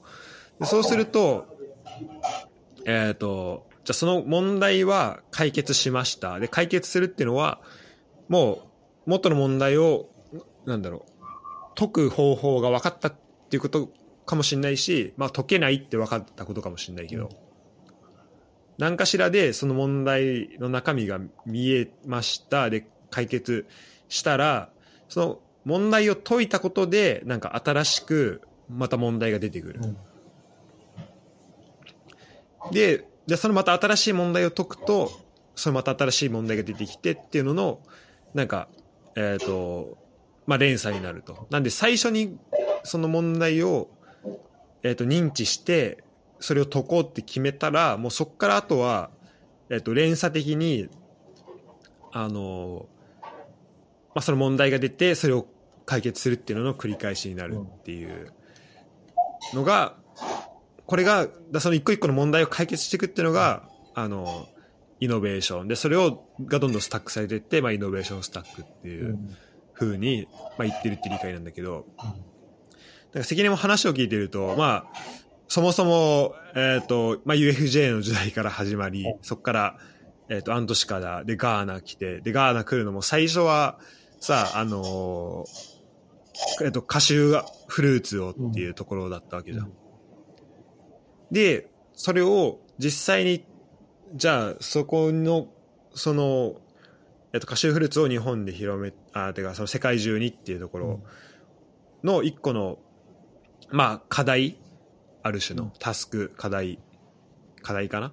を解こうとしたら、えっ、と、あそれってでも現実問題としてとかっていうのがあって、てかそのやっぱ生で見たからそのガーナの実際のカシューフルーツの、えー、と現状を見見ることができたからそれによってじゃあ、えー、と何ができるんだろうってなってで唐揚げを始める。で唐揚げもレストラン作りたいけどえっ、とじゃあまずはっていうところで屋台から始まりで屋台やっていく中でも多分いろんな課題があったと思うんだよね。そのやっていく中で出てくる。それをなんかちょっとずつ解いてってなんか今いるところに来たのかなと思うんだけど、これってさじゃあ例えば同じようにさ関根とさがやってきたことてか今の関根のみたいになりたいっていう人がいたとして、うん、と今言ってきたこのスタックされてきたその課題ができてそれを解いてっていうのの連続のさどっか一個だけを切り取ってくることってさまあ意味がまあできるとは思うけど意味がないわけじゃん例えばえっ、となんか屋台を始めますとかって言ってもさそれってそこの前後のさ文脈があったからこそなんか意味のあることだったと思うんだよねその積年の中で。でそのなんか文脈の中からその一個の、うん、と解決策を抜き出してきて取ってくるっていうのをなんか、えー、としてもそそこには再現性はなくてそのなんか一連のこの課題があったからこれを解きますこの課題があったからこの解きますっていうなんか連続の中にあるからまあ意味のあるそのてかだからこそ出来上がる文脈だしその文脈の中だからこそできるあの意味が出てくるなんか一個一個の、まあ、作業、うん。作業というかその課題だったりするのかなっていうふうに思ってて。うん。なんかその辺とかがまああのうんつながってるかなとも思うしでその課題を解いが見えてきてそれを解くっていうこの連続自体は、うん。と最初の課題を解けばそその課題をみ解いてでそこからで新しく出てくる、えー、と課題っていうのが見えれば、そこから先はまあうんと半自動的にというかさ、まあ、どんどんこうやって連鎖していくわけじゃん。でもじゃあその最初に見えてる課題っていうのに取り組めてる人ってなんかどんだけいるのかなっていうところでなんかさっきのあのプレゼントそのさっきの、えっと、今っていうところにフォーカスするっていうところにつながるのかなと思うんだよね。結局今目の前にある問題とか課題っていうのを多分認知している人はいると思うし見えてる人もあるいはその理解してる人もいると思うけどそれを多分解き始めて初めてそうなんかえっ、となんかいい方向にまあ向かう。で最初にいい方向に向くえっ、と最初の最初の一歩だけでは完璧な解決つながらないことがあって、うん。そこから何回もこう繰り返して改善するっていうところにえっ、とまあこうなんだろうな。まあイテレーションその繰り返ししていくっていうところ、っていうのができればあのなんかどんどん良くなっていくのかなっていうところでなんかそこのうんと、まあ、実際やってることとかは、まあ、もちろん違うんだけどなんか考え方とか思考的なところがすごい似てるのかなっていうふうに思いました。あはい、ありがとうございます。光栄です。はい、ごめんという、えー、と本の紹介でしたね。本当そうだね。やり始めちゃえば、本当課題半分に出てくるから、ただそれをどんどんこなしていけば、どんどん次のステージに行くっていうのはその通りです。うん。本当で、うちそれになんか難しいとか難しくないってそんなになくて、結局マジで、なんかもう、それまたシンプルな言葉になるけど、やるかやらないかでしかないから、最初、うん。やり始めるかやり始めないか。で、別にそこって実力とかの差ってあんまりなくて、マジでやるかやらないかだけの差でしかなくて。うんそれを一歩目やり始めると、そこからどんどん連鎖的につながっていって、いつの間にか違うステージにいることになっているから、マジでうん。やるかやらないか。って大事だねっていう。感想として。やっぱやる。そうだね。いや本当やるのがやっぱ大事なんだろうな。いやしかも just do it そっち？今今やるかどうやるかどうかっていうので人生は決まるなっていうのをすごい痛感する。うん。今誰かどっかの経営者が言った言葉でピッパの法則とかっていうことを言ったけど、ビッパ。ピッパ。あピッピッと思ったらピッピッと思いついたらパッとやるみたいな。えそれをー本当に意識してちゃんと実践するだけで、もう普通の人のよりも生産性が100倍ぐらいになるみたいな。うんうんうん。みんななんかやりたいこととかやろうと思ってることはあるけど、今やらない。今やらないでいつの間にか、その夜とかに、あなんかやりたいなとかっていうモチベーションとかが結構湧いたりしても、次の日の朝起きたら、もうそのモチベーションって半分ぐらいになってるし、それが1日2日経つともう別になんかいつの間にか忘れていくしっていう、もうそれの繰り返しだと思うから、みんな本読んだ直後はすごいモチベーション上がるけど、別に次の日になったらいつの間にか薄れてってっていう。けどそこをモチベーションが上がったタイミングでとか、なんか思いついたタイミングで、ピッと思い立ったら、パッと行動するっていう。それをやるだけで、人生が劇的に変わるっていう。うんで、そこからはもうそのイノベーションスタックみたいな感じで、どんどんやり始めちゃえば課題がどんどん出てきて、別にそれをどんどん回していくっていうだけだから、っうん。ていうのはちょっと話が外れちゃったかもしれないけど。いやいやめちゃめちゃつながってるし面白い左右の銘は、だからピッパの法則とかね、just do it now っていうので、それが大事だね。マジで now やるかどうかで、全く人生変わるから。なんか、俺今ちょうど Just Do It の帽子かぶってる じゃあ now もかっこいいとか、いナウ 加えとくか。